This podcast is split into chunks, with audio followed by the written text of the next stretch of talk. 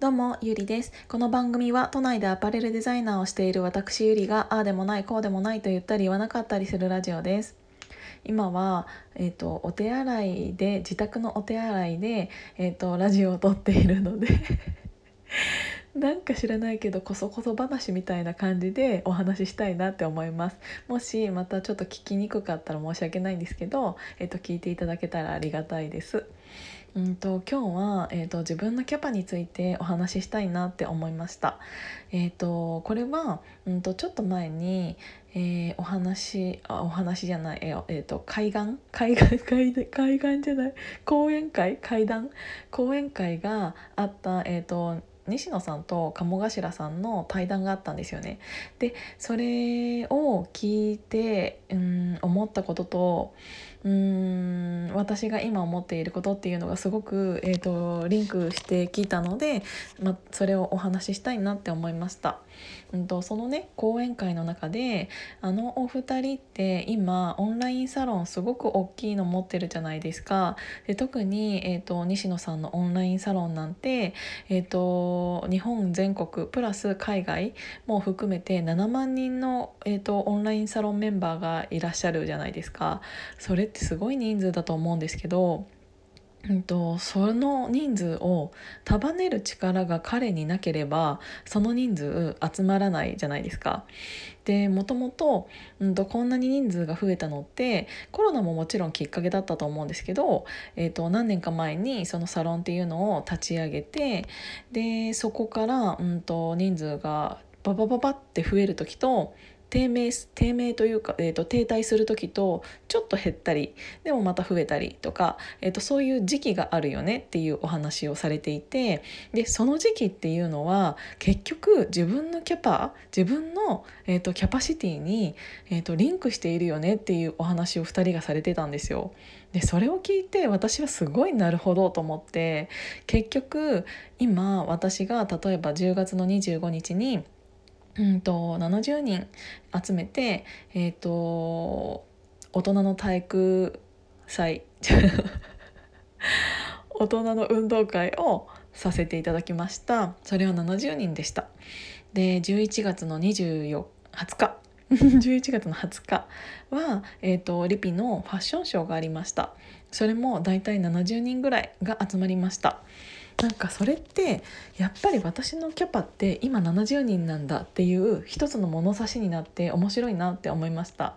あのあれ以上集まっていたら、えーときっと私はテンパるし私一人でうんと、束ねられる人数っていうのってあとは集められる人数っていうのは、えーと、自分の、うんと、力だったり自分のキャパっていうものに比例してるんだなって思いました。もちろん私一人がやってるわけじゃなくって、えーと私のうんとそういうのを見て手伝っていただいている方っていうのは結構たくさんいらっしゃるんですけどでもその自分が主催というか発信したことに対しての集まる人数っていうのって本当に自分の、えーと、キャパに、えーと、比例してるなっていうのをすごく感じました。だからこそうんすごく思ってるんだけどうんと自分のキャパがもうある程度分かっている時に守らなきゃいけないものっていうのを大切にしたいなって思ったのが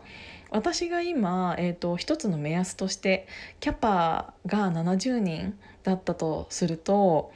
その70人誰でもいいんですかって言ったらそういうわけじゃないじゃないですか。だって私のキャパって70人しかいないんだったらその70人大切な人から選びたいって思うよね。なんかうんと言い方がすごく悪いかもしれないけどうんと誰でも彼でも仲良くできる人って結構いると思うんですね。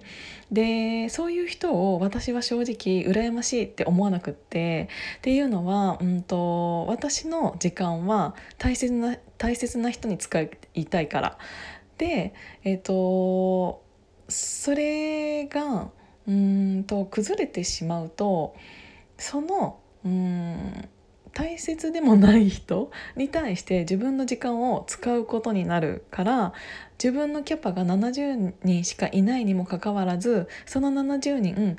あの大切な人っていうのが70人の中で2人ぐらいしかいなかったとしたらそれってなんか失敗だよねって思うしなんかうまく喋れてるかわからないんだけどで結構これは勘違いさせやすいような文言を私は言ってしまっているような気がするんですけど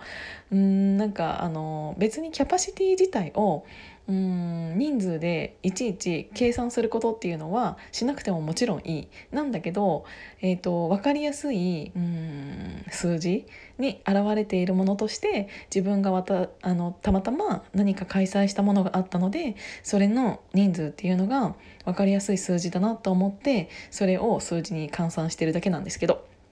うん、ただうんと自分っていう人間の魅力だったり、えーと人間的な器だったりそういうものが、えーと、大きければ大きいほどきっと人は集まるし小さければ小さいほど人って集まらないしそれって結局本当に心の器の広さだけじゃなくて時間の使い方だったり全部まとめたその人のキャパっていうものに、えーと、集まる人数っていうのは比例していないと,、うんとその人自身がのバランスが崩れてきっと、うん、制御不能になっちゃうんだろうなっていうのをすごく感じたからこそ今の自分のキャパが分かったんだったらそのキャパの中の人数えあキャパの中の、うんと、いる人数の、うんと、クオリティっていうのを、えーと上げたいなって思いました。大切な人クオリティ。そう。なんかそれをうんと例えばじゃあそれって別に私が運動会次出る人を、うんと、激戦するんですかとかそういうことじゃなくて そういうことじゃなくてそう自分がなんかちゃんとお付き合いできる人数が、えーと、ある程度限られている中でじゃあ私は誰とこのどのその中の誰と,、えーとより多くの時間を共有したいんだろうっていうのを考えた時にやっぱり大切な人と,、えーと、共有したいなって思ってだからこそうんとそんなに、えーと、多くのもっともっと何百人とかねそういう人数と今今の私っていうのは、えーと、対話できないなって思ったから、えーと大事な人をを今いる今自分の周りにいてくれる大切な人っていうのをうんと守っていきたいなっていうのをすごく感じました。えーと、うまく喋れたかどうかわからないんですけどでだから何？みたいな感じになっちゃうかもしれないけど、えーと、自分の一つの物差しとして今の自分がどこら辺にいるのか、うんと、多いからいいとか少ないから悪いとかそういう意味ではないかもしれないんだけど自分の一つの物差しとして、えー、と考える、えー、ものになったらいいかなって思いました。今日も聞いていただいてありがとうございました。じゃあまたね。